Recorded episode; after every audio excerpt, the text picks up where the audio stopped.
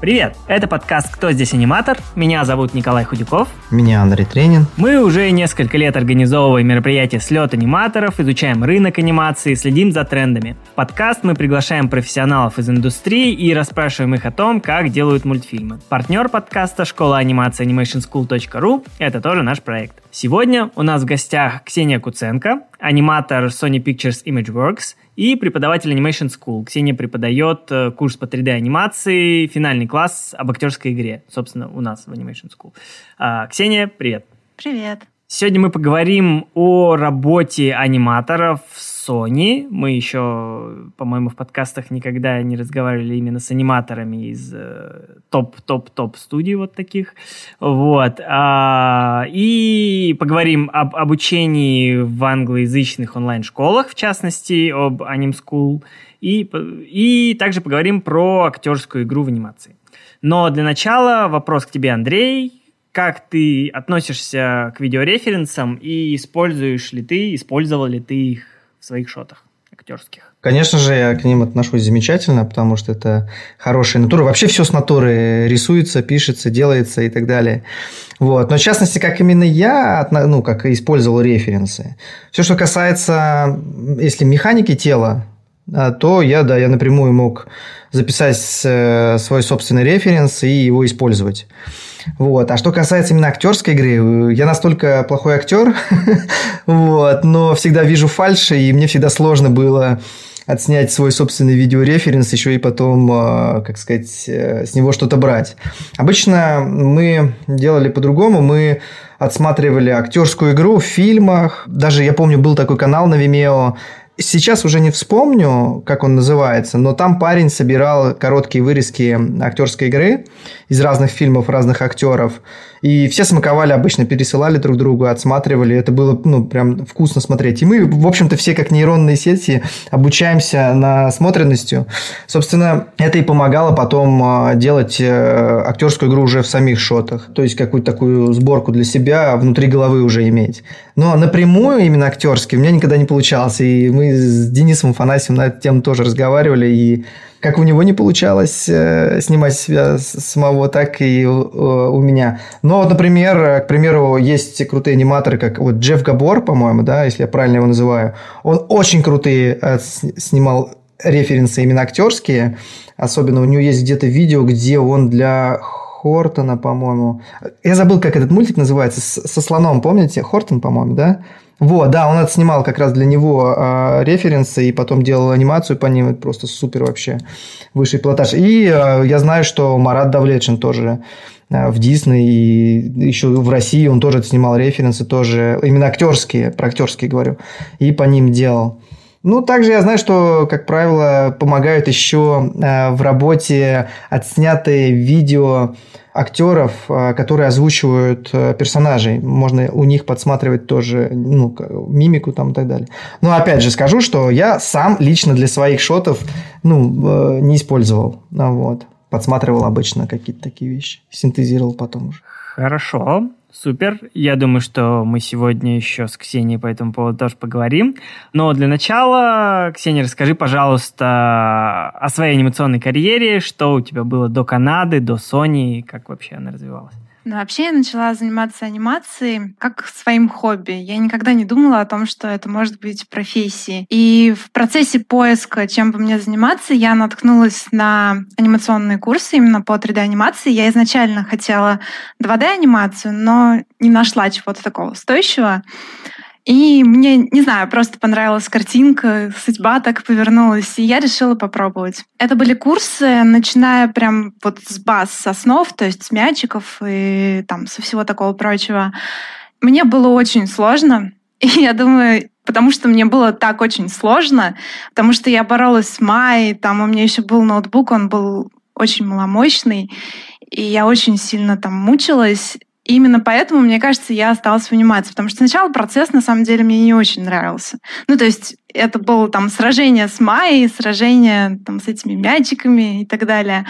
Как бы сама, само удовольствие, оно пришло позже уже, когда ты понимаешь, что делать. Уже... Когда втянулась уже.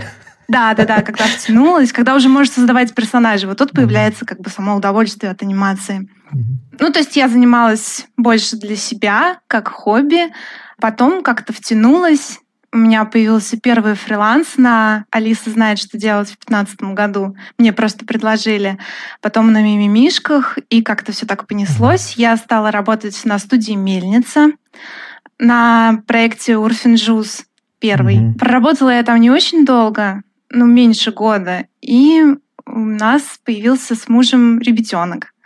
Я снова ушла на фриланс, потому что на самом деле я настолько втянулась, что я остановиться уже не могла. И как бы Э, и во время беременности, и во время декретного отпуска, и даже там на пятый день после того, как у нас родился ребятенок, я уже там фрилансила, делала какие-то удаленные проекты. Ну вот постепенно я, не знаю, начала задумываться о том, что уровень у меня не растет. Это всегда печально. Я стала искать какие-то пути, чтобы повысить качество своей анимации, стала искать школы, стала искать э, полнометражные проекты.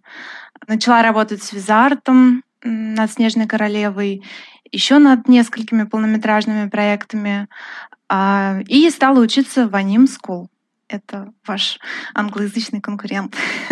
Да-да. В процессе обучения в Anime School мне предложили переехать в Канаду, в Sony.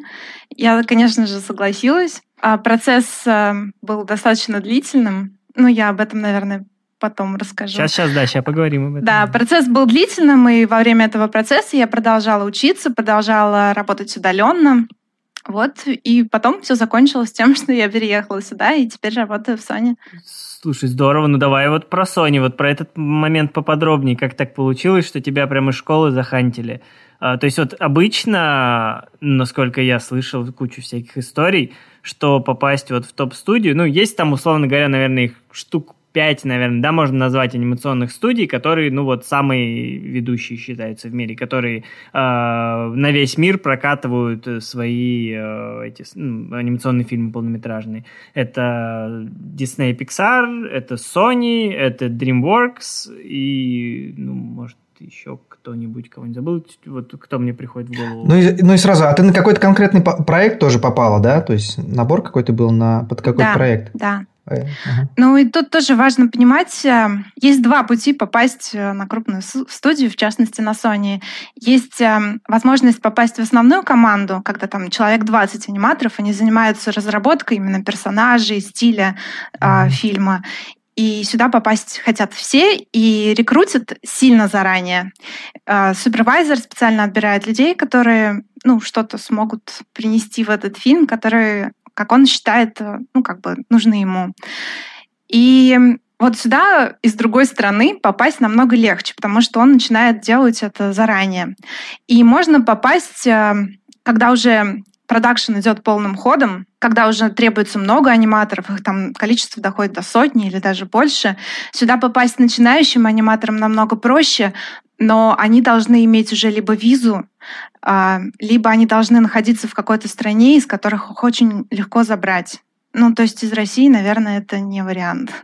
Так, mm-hmm. окей, ну вот я, собственно, да, об этом и я вот и не закончил. Просто что вот в топ-студии попасть обычно, как, насколько я слышал, без опыта работы в англоязычных студиях. Очень сложно. То есть, что они смотрят при отборе на твой, э, там, на твое CV, на твое резюме, вот, и видят, что у тебя нет там опыта работы, не знаю, в какой-то англоязычной студии, ты только там в российских студиях работал, и как бы на этом все заканчивается. Вот у меня было такое ощущение. Нет, это не так получается? Ну, на Sony нет. На Sony, если у тебя есть потенциал, если твои работы классные, если в них что-то есть, а, то студия согласна тебя забрать. Особенно если у тебя нет проблем с визой. Если есть проблема с визой, то, конечно, здесь все сложнее. А, я знаю, что DreamWorks, Disney, Pixar, туда попасть без опыта а, гораздо сложнее, и все там начинается с интершипа. Ну, то есть ты туда приходишь как постстудент. Ну, и как бы здесь начинаешь там свое обучение, тебя Потом оставляют или не оставляют, mm-hmm. в зависимости от того, как ты себя покажешь. Mm-hmm. А в Sony гораздо проще. Здесь э, я не знаю насчет того, есть ли в Sony интершип, честно говоря, но здесь есть джуниор-аниматоры, которые, ну, как бы не совсем еще специалисты, но у них что-то есть, их э, это увидели, студия увидела, она их взяла. Я не знаю, ответила на твой вопрос. А, я сейчас еще даже раскручу. В принципе, да, да, но есть еще тут интересные места. А получается, ты сказала, что есть вот в начале команда, которая э, разработку именно стиля делает. Вот. Ты именно в нее попала, я правильно понял? Да, да. И, ну, как мне кажется, я, конечно, не все знаю, но мне кажется, основной путь, если человек хочет попасть на крупную студию, и тем более, если он хочет туда попасть из страны, из которой сложно получить визу, то это попасть именно в основную команду. То есть нужно, чтобы тебя именно супервайзер отобрал к себе вот в эту команду. И насколько я знаю, ребята из Европы, и ну, у нас только один аниматор из России еще есть, это София Григорьева. Ее тоже взяли в основную именно команду, кажется, на, основ... на Smallfoot тоже супервайзер, она очень сильно понравилась, и ее вот так вот забрали. Так, окей. Ну, София, она до этого там работала, я насколько помню, ранее в Sony. Нет, Нет? Софию забрали в Sony. Ну да, не на этот проект, на другой. Но ее тоже забрали именно в основную команду. Да, но я имею в виду, что у нее она до этого в Sony же работала тоже. У нее, по-моему, ну, она уже сколько, какое-то время в Канаде, если я не Да, ошибаюсь. да. Ну, вот, ну вот, тогда, это... когда она только приехала... А, ее... ты про это. Да, все, да, она да. также попала, ты имеешь в виду. Все, все, я понял, ага. А, то есть она такой же путь прошла в свое время просто. Ты, ты, ты имеешь да. в виду? Ага, окей. А, хорошо, но звучит здорово, но как э, понравится этому супервайзеру? То есть где его взять вообще прежде всего? То есть писать ему в LinkedIn, посмотрите на меня, или как, как это делается? Ну, я расскажу, как я попала. Да, да, ну, естественно. Um, ну, я попала через школу. У меня был преподаватель, который тогда был старшим аниматором в Sony, сейчас он лид-аниматор. И как он, ну, как бы сказал, почему он порекомендовал мне. Как он сказал, почему? Потому что ему было очень сложно придумывать мне правки, искать правки. И в конце нашего курса он меня спросил, не хочу ли я приехать в Канаду. Естественно, я хотела приехать в Канаду, я хотела работать в Sony. Это не было моей целью, потому что я не думала, что это возможно. Но мне, конечно, очень хотелось, потому что это, ну, как бы студия моей мечты была на тот момент. А, то есть из этого следует, что ты была самым сильным э, студентом, да, у него, получается? Ну, одна из сильных там студентов. Ну, наверное. Ну, что-то, наверное, ага. он увидел в моих работах. Угу. Вообще, а, аниматоры, как мне кажется, люди такие достаточно, ну, не знаю, добрые, всегда рады помочь. Я работала вообще в разных областях до этого. Не знаю, когда я попала в анимации, я была очень удивлена и обрадована тем, как бы насколько позитивная, дружеская атмосфера в этой сфере. Ну, как бы нет какой-то конкуренции, там, каких-то подсиживаний и так далее. Все как-то, ну, вот, действуют сообща, хотят помочь. И в том числе вот старшие аниматоры, они всегда рады, если они видят какой-то потенциал, если они ну, как бы действительно, не знаю, им нравится твоя работа, они думают, что ты сможешь, осилишь работу в крупной компании, там, на каких-то крупных классных проектах, они всегда рады помочь. И что нужно сделать? Ну, я не знаю, наверное, нужно общаться, наверное, прежде всего нужно развиваться. Ну, то есть, если у вас нет портфолио, в котором есть очень сильные работы, которые говорят о вашем высоком уровне, и в которых есть что-то такое особенное, какая-то изюминка, возможность именно схватить что-то необычное в персонаже или необычное в истории.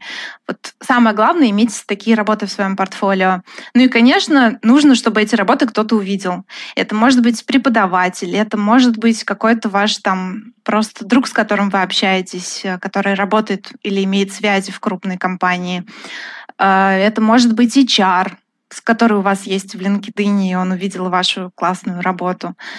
Ну, то есть, на самом деле, путей масса. Главное иметь хорошую работу, и главное, чтобы кто-то смог ее увидеть. То есть нужно где-то выкладывать, показывать ее. О, окей, здорово. Я как-то даже, ну, я, ну, не то чтобы удивлен, но просто всегда это так рис, как бы рисовалось так сложным таким очень процессом. Вот. Ну вот видишь, я, ну, в принципе-то, ты же говоришь, что у тебя был какой-то момент, когда ты поняла, что не растешь. Ты же его как-то осознала? Ну, то есть, какую-то получила обратную связь, может быть, или как-то вот ты поняла вообще, что вот я сейчас не расту, потому что это очень сложно увидеть, ну, самого себя, как, как у тебя получается сейчас или не получается там. А вот. Ну, я просто почувствовала то, что я делаю одно и то же, и не развиваюсь. Это было скорее какое-то внутреннее ощущение. А, тебе стало mm-hmm. скучно. То есть стало скучно делать э, какой-то, ну, работать на каком-то проекте. И да? скучно, и не знаю, какая-то вот жажда по новым знаниям, что ли. И потом всегда интересно, э, я почему еще пошла в школу, мне хотелось как бы вернуться к тому, что я делала какие-то свои шоты, мне хотелось сделать какую-то, какие-то свои маленькие истории. Ну, то есть, когда ты работаешь на каких-то проектах коммерческих, ты все-таки, ну, выполняешь, исполняешь чью-то волю. Вот. Хотелось тоже немножко вернуться к этому, когда ты делаешь что-то свое. Это тоже было частью моей мотивации. Mm-hmm. Окей. А еще немножко давай про Канаду, про вот технические вопросы. А, как с визой? То есть ты вот сказала, что есть, э, ну, очевидно, туда нужна рабочая виза, вот. А, но у тебя было время, потому что тебя заранее вот пригласили, как вот в эту команду э, людей, которые вот на старте, да, аниматоров, на старте проекта. А как у тебя получилось с визой, с рабочей? Они тебе там как-то полностью помогли, да, выслали приглашение или... А, ну, после собеседования с супервайзером и с лид-аниматором, после того, как они дали свое добро, мне прислали джоб-оффер. На основании этого джоб-оффера Sony сами стали делать визы и разрешение на работу для меня, для мужа и для ребенка. Ну, то есть они полностью все взяли на себя. Единственное, mm-hmm. там мы должны были пройти какие-то медицинское обследование, mm-hmm. что-то еще. Ну, что-то должны были сделать. Давай еще немножко поговорим сейчас про Sony, про фриланс. Есть ли вообще там такая практика? Ну, вот сейчас с пандемией, да, со всей этой историей. Э, Роман нам рассказывал, что их там перевели, э, им прям машины, я насколько помню, специально перевезли, вот, э, по домам. Вот, ну и сейчас, я так понимаю, это все продолжается до сих пор. Э, кстати, у вас там вторая волна такая же, как и у нас, или есть сейчас тоже проблемы с увеличением заболеваемости или нет в Канаде? У нас было увеличение заболеваемости в начале осени, но как-то вот все быстро вышло на какой-то предел. Здесь вообще люди, ну, во-первых, здесь плотность населения намного меньше, mm. чем в России, mm-hmm. и тем более в Москве. А во-вторых, здесь люди как-то более-менее, основная масса, они все-таки ну, придерживаются наставлений. Да, да, да, да. Все ходят в масках, в автобусах, там, во всем транспорте, все в масках, в магазинах в масках. Mm. Везде дезинфекторы, там, в подъездах. Ну, у нас сейчас вроде бы тоже вот сейчас стало очень сильно расти заболеваемость. Нет, ну у нас просто бы... после того, как кассиров увольня... увольнять начали, все кассиры теперь стали просить, чтобы э, маски одевали, хотя бы просто хоть как-то придерживали или еще что-то. То есть по страхам увольнения, по сути. Но так вот некоторые люди все-таки еще пытаются бороться с тем, что вот я не буду тут маску одевать и все остальное. Есть такие ребята. Ну да. Ну и вот, и, собственно, в связи с этим вопрос про фриланс. Я, насколько понимаю, раньше вообще это не рассматривалось, ну, в том же Sony, например.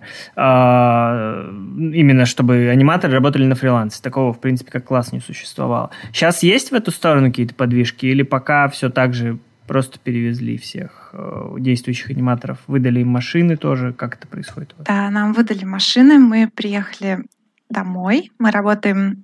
Вообще у нас машины, да, Sony с э, канадского офиса, и у нас связь э, с машинами, которые в Калвер-Сити, в США. А, фриланс не рассматривается, то есть мы все работаем full time и насколько я знаю, что рассматриваться он не будет и после того, как пандемия закончится, мы все должны будем вернуться в офис.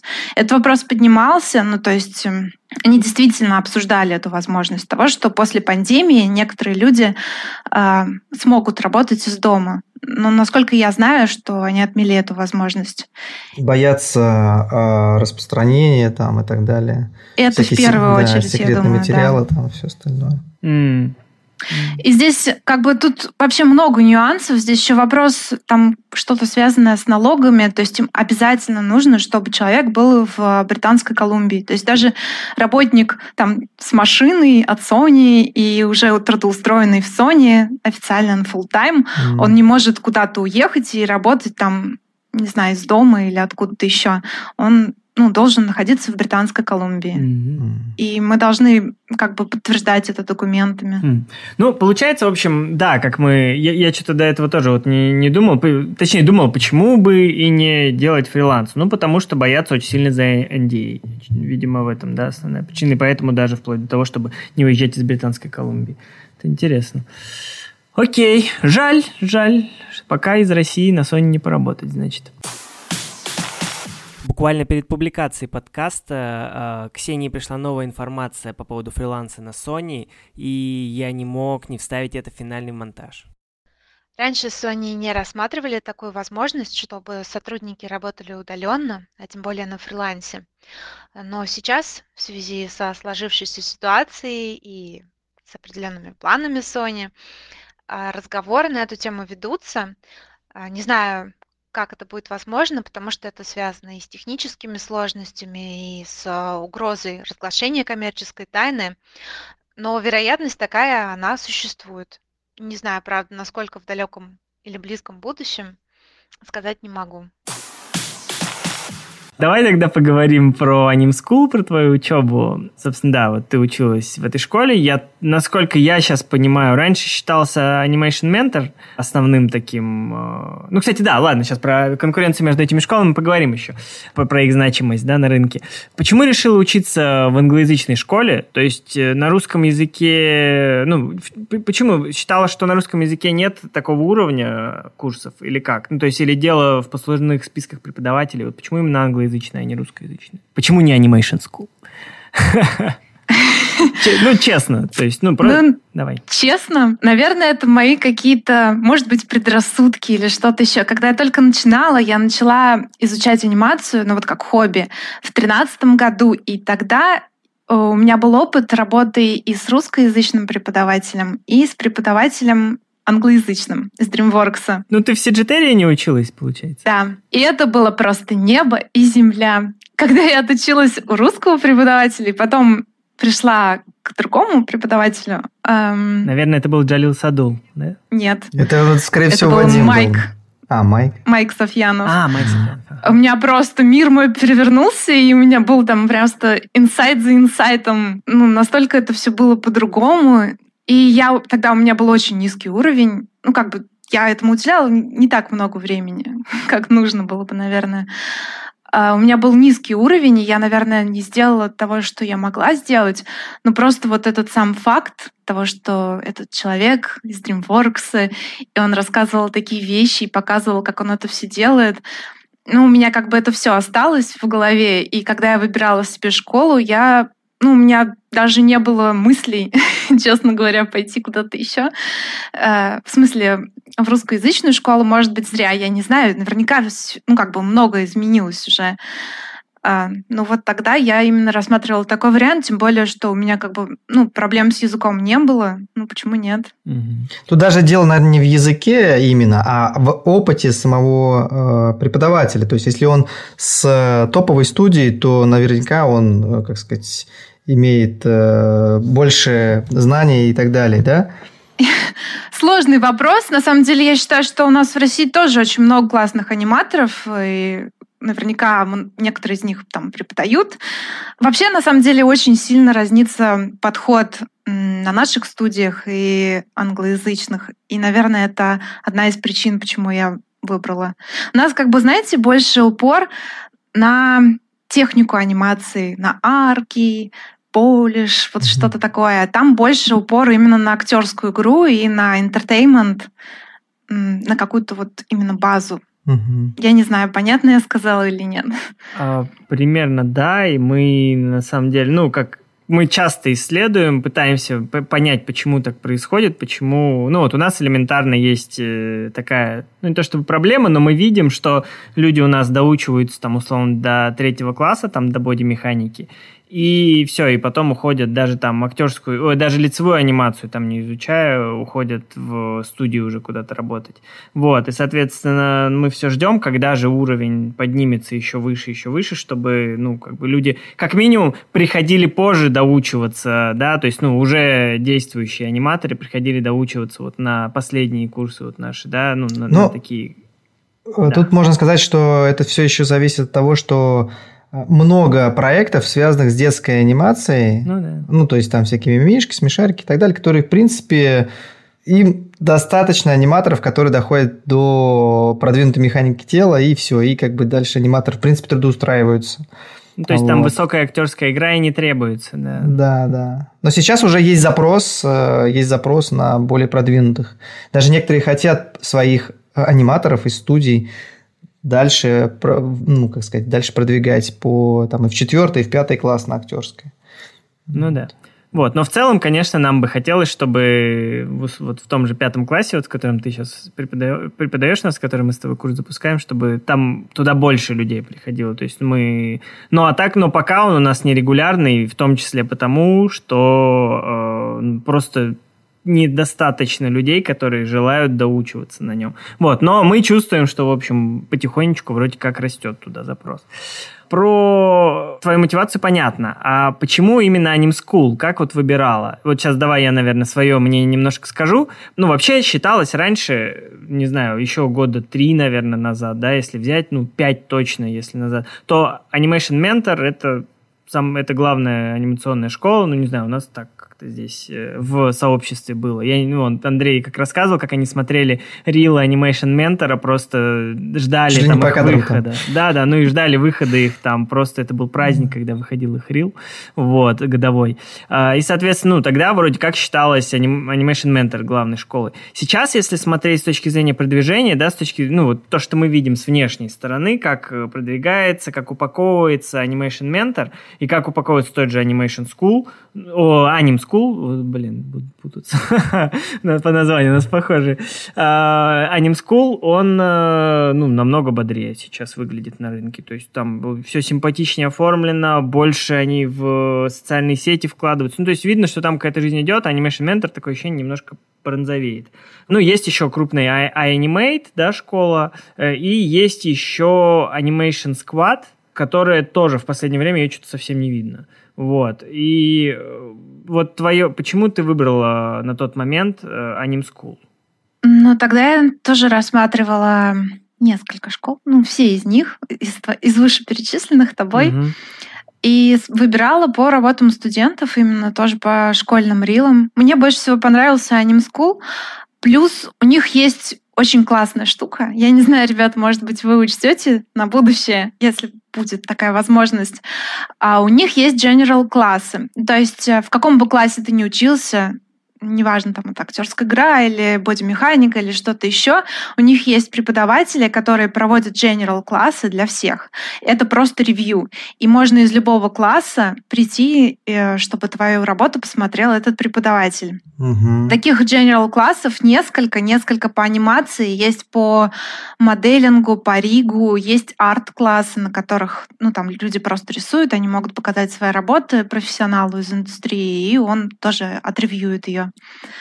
Это как бы тоже было очень таким значимым бонусом. А они какие-то открытые или внутришкольные? Получается? Внутришкольные. То есть а там только могут студенты, да? Угу. Они отдельных денег стоят или это встроено Нет, уже? Ага. Это уже все входит в оплату. Причем, э, насколько я помню, посещение хотя бы нескольких таких general классов является обязательным. Ну, то есть угу. во время твоей учебы, во время твоего семестра ты обязательно должен показать свою работу еще кому-то.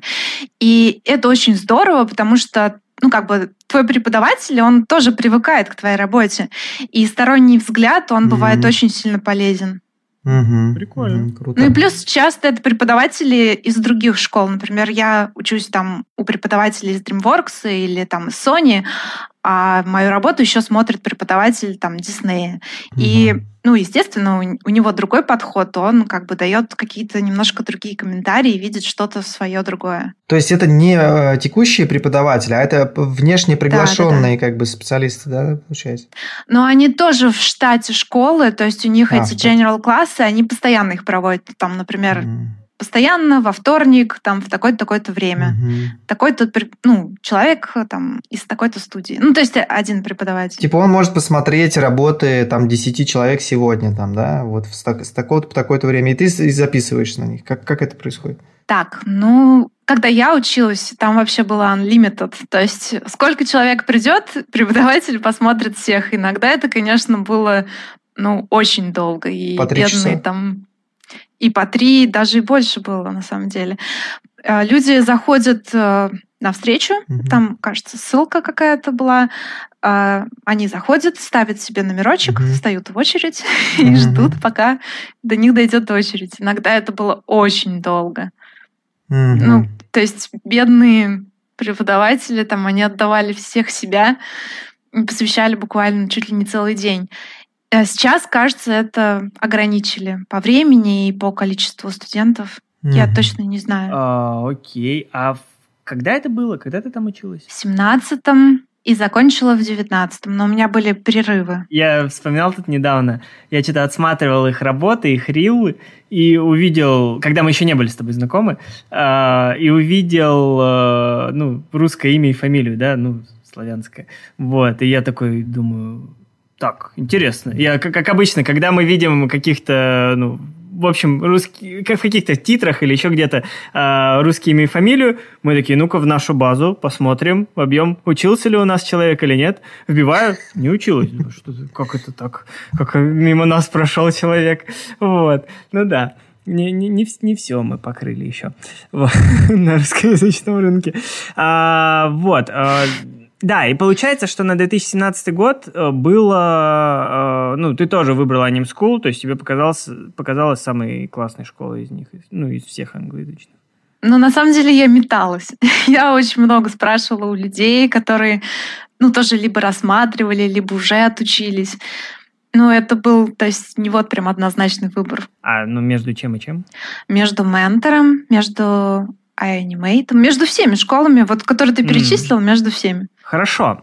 А по школе еще есть вопрос по англоязычной. Кто с тобой учился параллельно? То есть у нас э, во, ну, во многом, ну, я не знаю, большую или часть сейчас или нет, но как бы как минимум половина обычно студентов на 3D-анимации, это на курсах по 3D-анимации, это люди взрослые уже, которые пришли там поменять профессию. Вот. То есть, как зачастую откуда-то из другой вообще индустрии, никак не связано с анимацией. Вот. А были ли, ну, поскольку ты там тоже училась в группе, наверняка вы там, ну, плюс-минус там были знакомы, хотя бы знали, кто откуда пришел. Вот. Там тоже было в основном, ну, в основном такие ребята? Или в основном были аниматоры, которые пришли да прокачаться? Или это были вот студенты только, я не знаю, школьники, только закончившие школу, и вот которые сразу пошли учиться анимации? Кто в основном там учится? Там были все.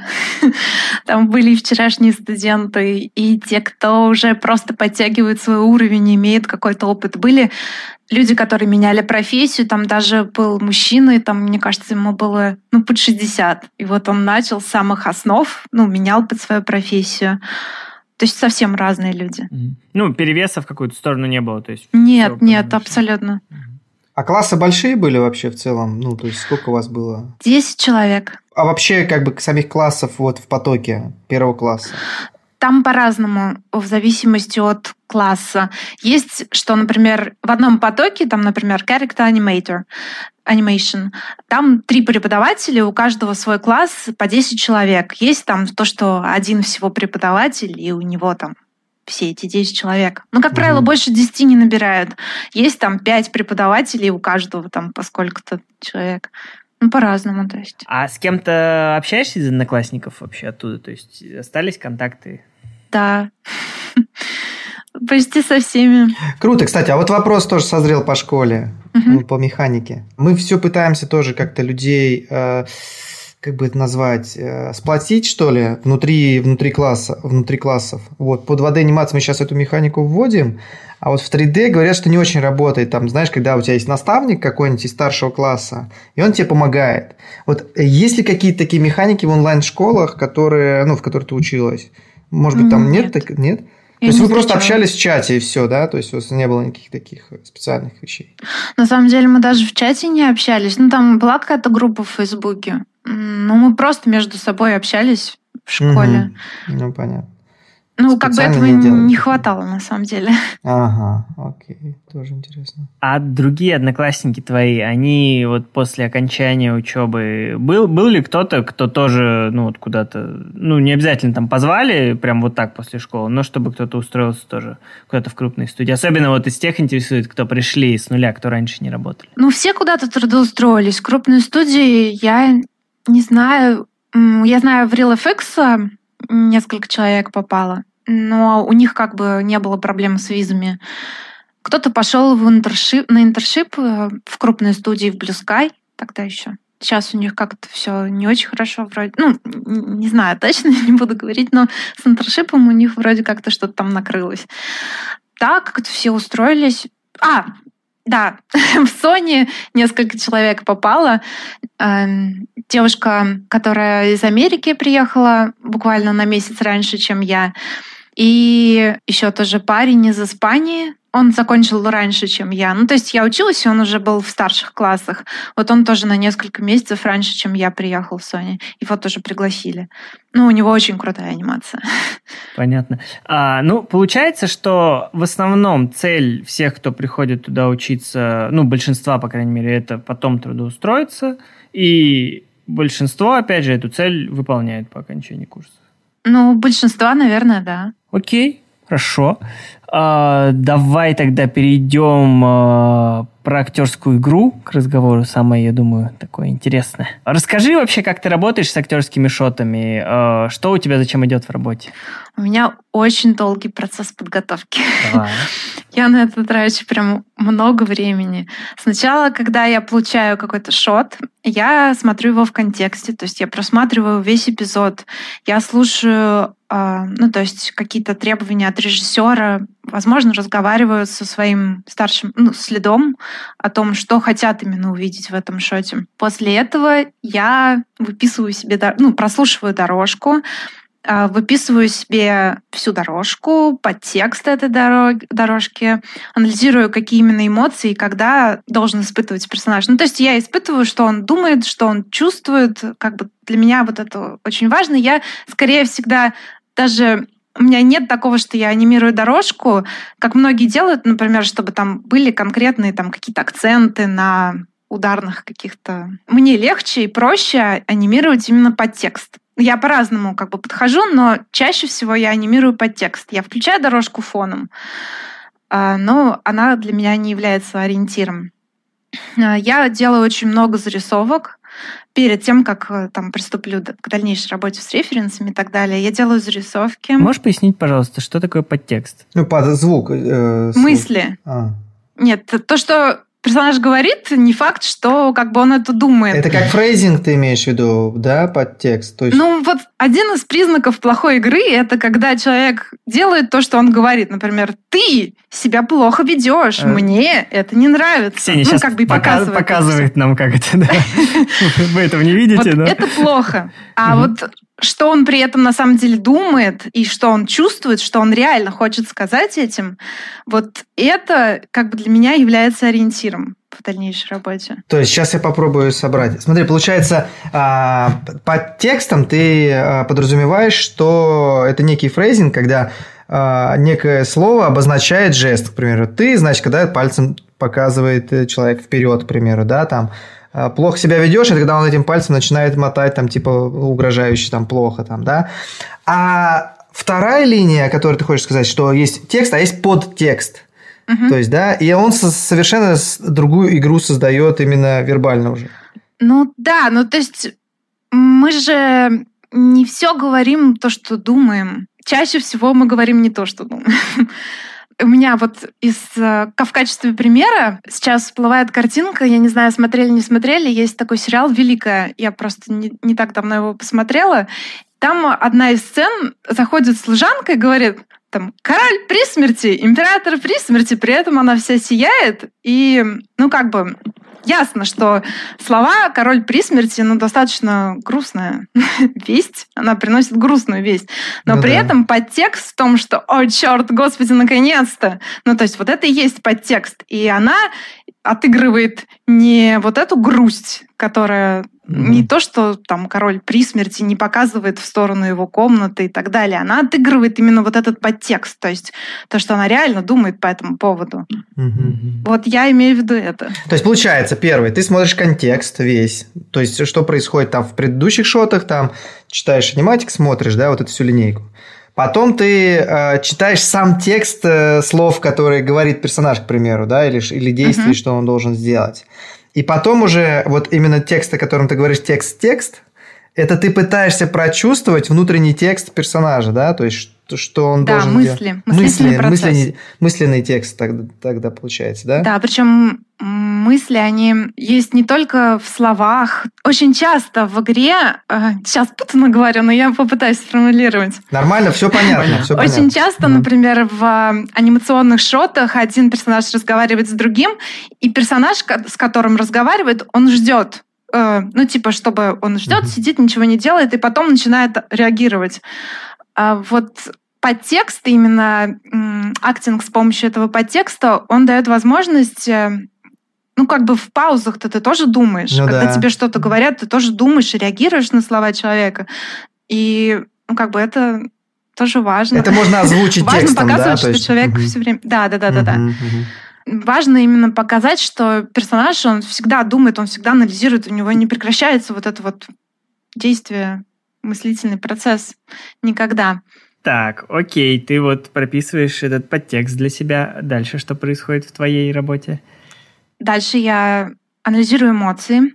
Но это все еще тоже опираясь на слова режиссера старшего, ну, лида по анимации. То есть они как бы тоже говорят, что они хотят увидеть. Очень важно как бы иметь это всегда держать в голове, что главное, что зритель должен увидеть в этой сцене. Ну, как бы вот в чем суть, в чем Красная смысл нить, вообще да? этой сцены. Uh-huh. Да, ну то есть фильм, он всего полтора часа, и каждая сцена, она имеет какое-то свое значение. Ну то есть все важно. И что именно важно, для чего эта сцена в фильм должна попасть, почему. То есть я всегда опираюсь на это. Затем я, как уже сказала, анализирую эмоции. После этого я сделаю какие-то свои зарисовки. Если очень важный момент, я об этом не сказала, если я впервые начинаю работать с персонажем, я очень много трачу времени на то, чтобы изучить этого персонажа, его характер, способ его мышления, действия, историю, мотивацию. Самое главное, его мотивация в этом фильме и вообще по жизни. И смотрю, как другие аниматоры санимировали шоты с этим персонажем. Смотрю, что для него привлекательно и выгодно. Ну, то есть, что в этом персонаже привлекательного, как я могу это использовать в своем шоте. Какие позы его какая мимика выглядит наиболее выигрышно. А вот когда ты получаешь э, в работу шоты там или задания там, да, а, у тебя есть какая-то уже типа библиотеки под этих персонажей, Э, может быть, ну, наработанные там какие-то шоты, а, описание персонажа, вот как раз вот эти мотивации, они прописываются, или ты должна сама с режиссером в диалоге это как-то, ну, спросить у него и получить? Как это, ну, в процессе происходит? Ну, вообще все это должно быть решено в начале производственного процесса. Когда разрабатываются персонажи, на это тратится достаточно много времени. Да, есть библиотеки, ну, там, конечно, не все есть. И как бы нюанс заключается в том, что это в процессе в самом начале, библиотека закладывается в самом начале. В процессе фильма, конечно, там какие-то новые находки, что-то еще меняется, и это тоже нужно учитывать. Mm-hmm. Но вообще работа с персонажем, она очень сильно важна. И многие предпочитают, например, работать именно с одним персонажем, потому что изучить его, его какие-то манеру его действия, его характерные какие-то черты, манеризмы. И это все очень сложно. То есть это проникнуть в шкуру буквально как бы другого существа. И, например, во многих студиях в DreamWorks у них команды занимаются анимацией конкретного персонажа. То есть вся команда под руководством лида, она занимается там анимацией только по из кунг-фу панды. И все. Ну, то есть это очень важно, и этому уделяется очень много внимания, потому что персонажи не должны действовать одинаково, не должны реагировать одинаково. и двигаться. Слишком, слишком легко можно сфальшивить, да, и поэтому отбираются э, специальные аниматоры под определенного персонажа. Но да? это не везде так. Ну, если такой серьезный проект, там большой, там. Но это не везде. На Sony не так. На Sony mm. все анимируют все. Ну, по крайней мере, у нас на проекте так. Хорошо. А дальше ты, наверное, переходишь к съемке референса. Да. А, как сказал Андрей, да, я вот тоже смотрю много видео, анализирую. С актерами ты имеешь в виду? Да, с актерами. Я mm. не люблю смотреть э, другую анимацию, потому что, ну, здесь как бы очень большой соблазн скатиться в какие-то клише. Mm-hmm. А когда просматриваешь именно что-то похожее по характеру сцены из каких-то фильмов, которые похожи, ну, происходящее имеет что-то общее, общая эмоция какая-то, что-то еще, не обязательно это потом копировать. Но вот это вот само ощущение, ты это схватываешь, и люди, они, ну, как бы, все мы имеем зеркальные нейроны, и во всех нас это откладывается, и мы немножко это как бы на себя берем.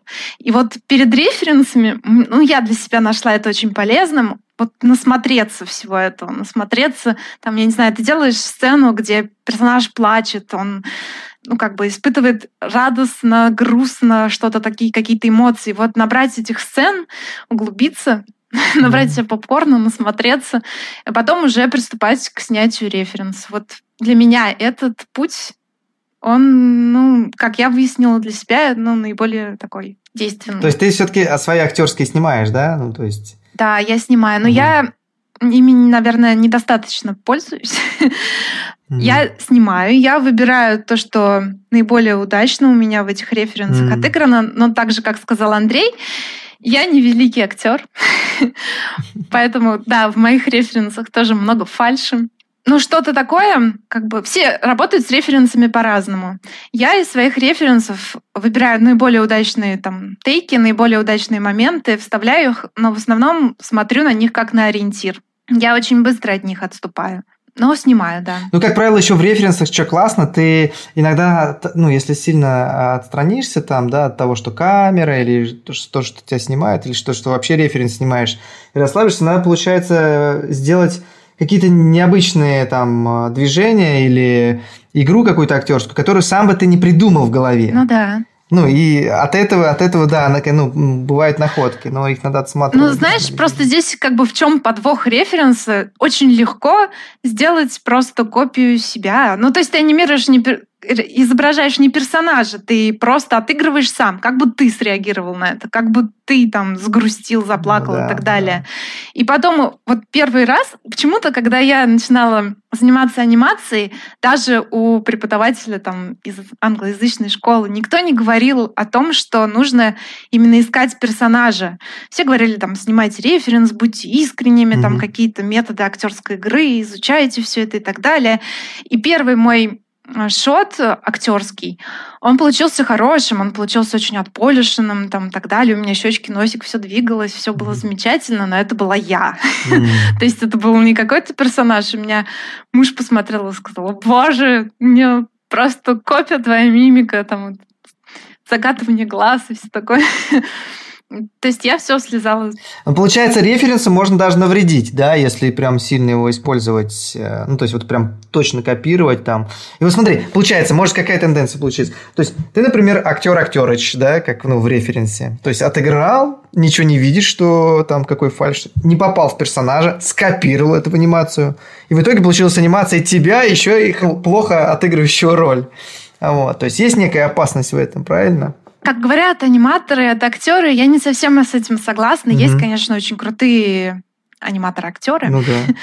Но все-таки как бы наша работа в том, чтобы этот референс не просто скопировать, наша работа в том, чтобы его переработать. Референс — это не что-то, с чего мы полностью срисовываем. Mm. Это ну, как бы просто ориентир. Угу. Нам надо его правильно переработать, даже вот для механики. Угу. Даже если взять как бы для какого-то шота с механикой, мы не обладаем теми же физическими данными, что и наш персонаж.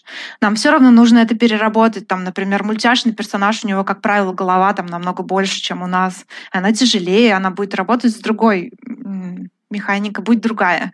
Ну да. То есть всегда нужно перерабатывать, что-то нужно переувеличивать, что-то нужно преуменьшать, что-то нужно убирать, нужно выделять главное. Это тоже очень сложно, этому ну, приходит с опытом и с учебой. Ну да, и я бы тут еще, наверное, добавил, что мы говорили в основном о референсах именно для шотов актерских. То есть, наверное, это немножко разное. Я не знаю, поправьте меня, если я не прав, а, но как насколько я понимаю, а, бодимеханика, э, референсы для бодимеханики, они как бы, ну, нужнее, и там больше копирования идет, чем в актерской. То есть актерская это вообще очень тонкая история, и там, ну, вот вот про это ты в основном говорила. То есть бодимеханики ты, да, в конце сказала, что там тоже есть, э, ну, там не тоже не нужно копировать, но все-таки там можно работать ближе к референсу, чем в актерской. Ну, я, в общем, хотел заострить внимание, что это все-таки разные типы шотов и разные типы референсов. Я прав? Вы согласны? Или... Ну да, но тоже, даже если это механика, все зависит от стиля, например, в котором ты делаешь шот. Если это более mm-hmm. мультяшный шот, ну, то да. тебе в любом случае там тайминг нужно менять. В любом случае тебе нужно позы по-другому отстраивать. Плюс ну да, даже с механикой тела все равно персон, у персонажей разная механика, разные какие-то способы там даже подвинуть тот же стул. Ну, все, наверное, видели перед Big Hero 6, там была тестовая анимация, где все персонажи там подходили, садились за стол, вы видели? Что-то очень А, давно, да, да, по-разному садились. На один и тот же стул все да, садились все по-разному. Де- угу. делали по-разному. То есть, по идее, референсы ну, нужны всегда. Нужно всегда учитывать персонажей и так далее, и в механических шотах, и в актерских шотах. Ну, то есть характер должен быть везде. Даже можно разделить. Вот смотри, получается, есть, наверное, а, референсы, которые чистая механика, ну, там, вставание со стула, там, я не знаю, там, подпрыгивание, бег, ходьба, чтобы просто посмотреть. Можно даже иногда разыграть, что ты типа тяжелый такой, идешь с вязкими ногами, там, да, это все можно сделать. Потом дальше идет уже более актерские, больше, наверное, больше к пантомиме похожие референсы, когда ну, нету озвучания, да, то есть ты не можешь рассказать, но тебе нужно показать актерски что-то, вот. Ну, то есть имеется в виду, ну, как в пантомиме, то есть ну, как немое кино. И третий, наверное, уже по сложности, это когда есть голос, ты можешь говорить, уже отыгрываешь по-другому, потому что есть некий контекст, как ты говоришь, второй, ну, закадровый голос там, да, какой в голове, который проговаривается uh-huh. персонажа. А вот что сложнее, кстати, если вот взять два последних, это пантомима, когда нету озвучания, или все-таки когда есть голос у персонажа, он может высказаться. Вот что где тоньше, где сложнее. Пусть даже это не референсы, может быть, а вот по, вообще по анимации. А вот. Это, по идее, следующий вопрос, да, я вот сейчас... Э, ну, ну да, да, нет, ты очень подвел просто... Ну, подвел, да, получается, к нему. Вот что, что получается сложнее? Вот именно актерский со звуком или пантомима больше? Ну, ты сталкивался с этим? И вообще, может быть, может быть, ты знаешь, как это правильно изучают, например, в других школах, ну, там, по заданиям, что позднее дается там. Вот. Но позднее всегда актерская игра. То есть пантомима все-таки раньше? Да, важно сначала изучить механику, сначала вообще основы, потом механику, потом отыграть как-то все это телом уметь, а потом, да, актерская игра. Я думаю, она сложнее. По крайней мере, для меня сложнее. Там mm действительно больше вероятности увидеть какой-то фальш или что-то еще. Пантомимные шоты, они, как правило, подразумевают под собой какой-то оверактинг переигрывание. Mm-hmm, ну, то есть mm-hmm. нужно как-то все это так изобразить, чтобы, ну, как, знаете, там в театрах или где-то еще, ну, актеры переигрывают, потому что им надо, чтобы зритель даже самых дальних рядов увидел их эмоцию по всему их телу. Так это же вообще супер, на самом деле, правильно подтверждение твоим словам. Только сейчас у меня просто мысль, ну, как инсайт небольшой, поэтому я взорвался сейчас. А, да, вот даже актеров, когда обучают выступать на сцене, чтобы раскрепоститься вообще самому, да, и делать нормальные жесты, не наигранные, заставляют, наоборот, очень откровенно, очень ярко и переигрывать, ну, заставляют переигрывать, чтобы потом прийти в нормальное состояние, как значит, перегнуть сначала палку, а потом вернуться в нормальное состояние. Вот. И мне кажется, в этом смысле как раз пантомима очень сильно помогает аниматору вот на ранних стадиях, там на третьем-четвертом классе, да, понять, где перья, чтобы потом уже прийти к нормальному а, актерскому шоту, где уже переигрывать нельзя, где нужно очень точно и тонко показать. В этом смысле, мне кажется, пантомима как раз вот этот вот та палка, которую ты перегибаешь, и она потом в итоге от сгиба возвращается в нужное положение. Вот это у меня сейчас такой, как сказать, меня выстрелило в голове что-то как-то. Понятно. Да, хорошая мысль. Так что, да, мне все понятно стало. Ну вот если говорить про актеров, то потом, когда, например, они снимаются в кино, и уже тут ближние планы, здесь требуется более тонкая игра, и они откатывают назад, действительно, как ты сказал. Mm-hmm. Также и в анимации. А вот смотри, такой мы записали вопрос, я не знаю, не уверен, э, можно ли на него ответить. А, из чего, ну, давай попробуем. Из чего состоит, на твой взгляд, хорошая актерская анимация? То есть можно выделить какие-то моменты? То есть, не знаю. Можно ли вообще как бы сегментировать на что-то, да? Да. И из нее вычленить, вот типа, если вот так, вот так и так делать, то это прям золотые эти, как его, как четыре ноги, на которых стоит э, этот табурет, грубо говоря. Ну, вы имеете в виду какие-то технические моменты, по которым можно сказать, хорошая или плохая анимация, или в общем и целом, что делает хорошую плохую? А давай разобьем. Вот есть техническая сторона, да, в анимации, то есть э, насколько чисто сделана механика, там арки и все остальное, да. Есть, получается, вторая сторона, это э, актерская игра, наверное, да. И есть, наверное, третья сторона, это, скорее всего, может быть, стиль с которым сделана привлекательность этой игры. Это как, знаешь, вот а, бывает же, э, сказать, отрицательный, отрицательный персонаж, да, страшный, но он должен быть все равно привлекательный, как вампир, там, да, вот у него есть какая-то такая магия. Вот тут то же самое, есть, получается, давай так разобьем. Есть э, механика, насколько чисто анимация сделана, а есть, э, получается, актерская игра, насколько точно отыграна, да, есть привлекательность. Вот в, в этих трех сегментах что самое главное получается? В механике главное, чтобы она не смущала. Ну, то есть угу. чтобы на нее не обращали внимания. Она была, должна быть настолько естественной, чтобы чтобы как бы она не, не цепляла глаз. Мы не должны смотреть и видеть там, например, какую-то движущуюся руку, которая будет нас просто отвлекать, но она классно санимирована, но она нас отвлекает. Вот этого mm-hmm. быть не должно. Mm-hmm. Не должно ничего стрелять и так далее. То есть главное принцип, что ничего не отвлекает. А, в актерской игре главное, чтобы она была достоверная, во-первых, а во-вторых, чтобы э, зритель видел то, что он должен видеть. Mm. Например, он должен видеть эмоцию, мы показываем, если он видит из этой актерской игры эмоцию, все, она удалась. Если он зритель должен увидеть а, какой-то мыслительный процесс, если он видит этот процесс, если он видит, что происходит в глазах, она удалась. Угу. Если он видит, что просто бывают такие шоты, там, например, что там, например, что-то, ну не актерское, но просто шот там, например, где он должен что-то рукой сделать. И если он видит это движение, ничего вокруг ему не мешает увидеть это движение, то тоже это как бы цель выполнена. Угу. Что касается последнего этапа, ну, я считаю, что самое главное, если зритель, во-первых, поверил, ну, то есть как Станиславский «верю, не верю», вот зритель поверил, и второе, то, что он проникся к этому персонажу. То есть возникновение эмпатии, того, что ты начинаешь сочувствовать персонажу вне зависимости от того, плохой он, хороший и так далее, но ты понимаешь, что он реальный, что он реально испытывает эти чувства, и ты начинаешь ему сочувствовать. Вот это, мне кажется, самое такое, то, что труднодостижимое ну, да, да, да. и самое крутое. Класс, супер. Да, мне кажется, очень у тебя... Я боялся за этот вопрос. Но... Я тоже боялся, но он так прям нормально получился. Да, получилось здорово. Хорошо. А, скажи, в твоем преподавательском портфолио на сайте у нас а, есть э, вот такая строка, я прям процитирую. Там речь о работе вот именно в Sony. Что, ну там, до этого, если контекст посмотреть, что вот здорово чувствовать, что ты не просто рабочие руки, а артист.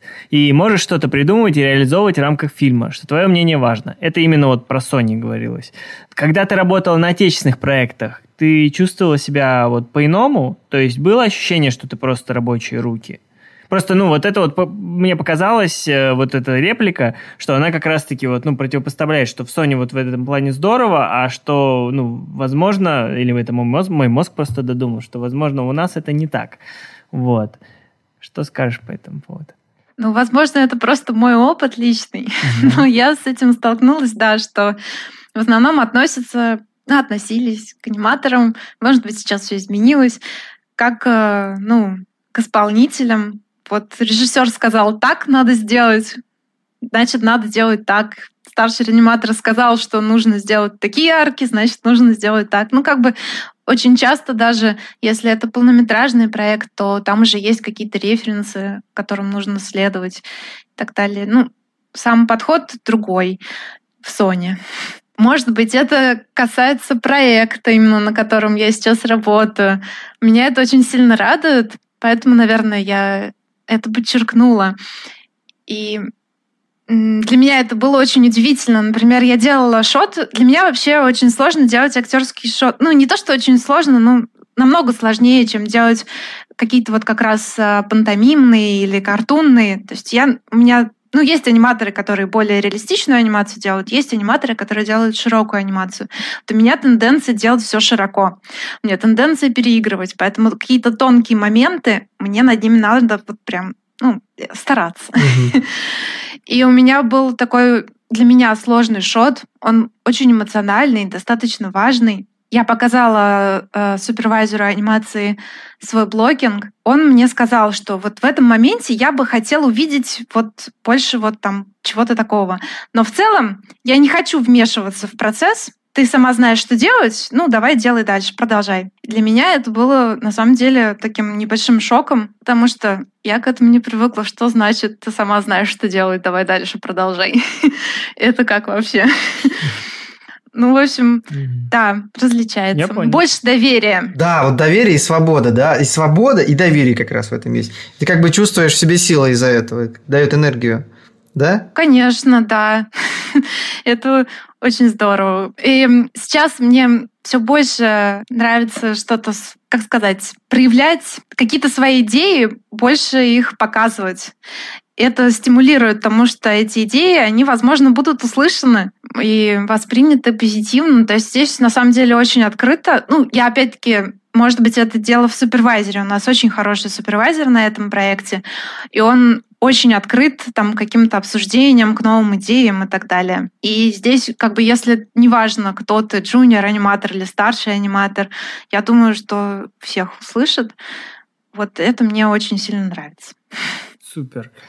Я думаю, на этой ноте мы можем потихоньку завершать. У нас есть финальный вопрос, который мы всем задаем. А, как у Дудя. Да, Андрей посмеялся. Скажи, а, Ксения, почему анимация? Почему анимация? Затянула. Я же говорила о том, что вообще на самом деле я сейчас анализирую свое детство чем я увлекалась.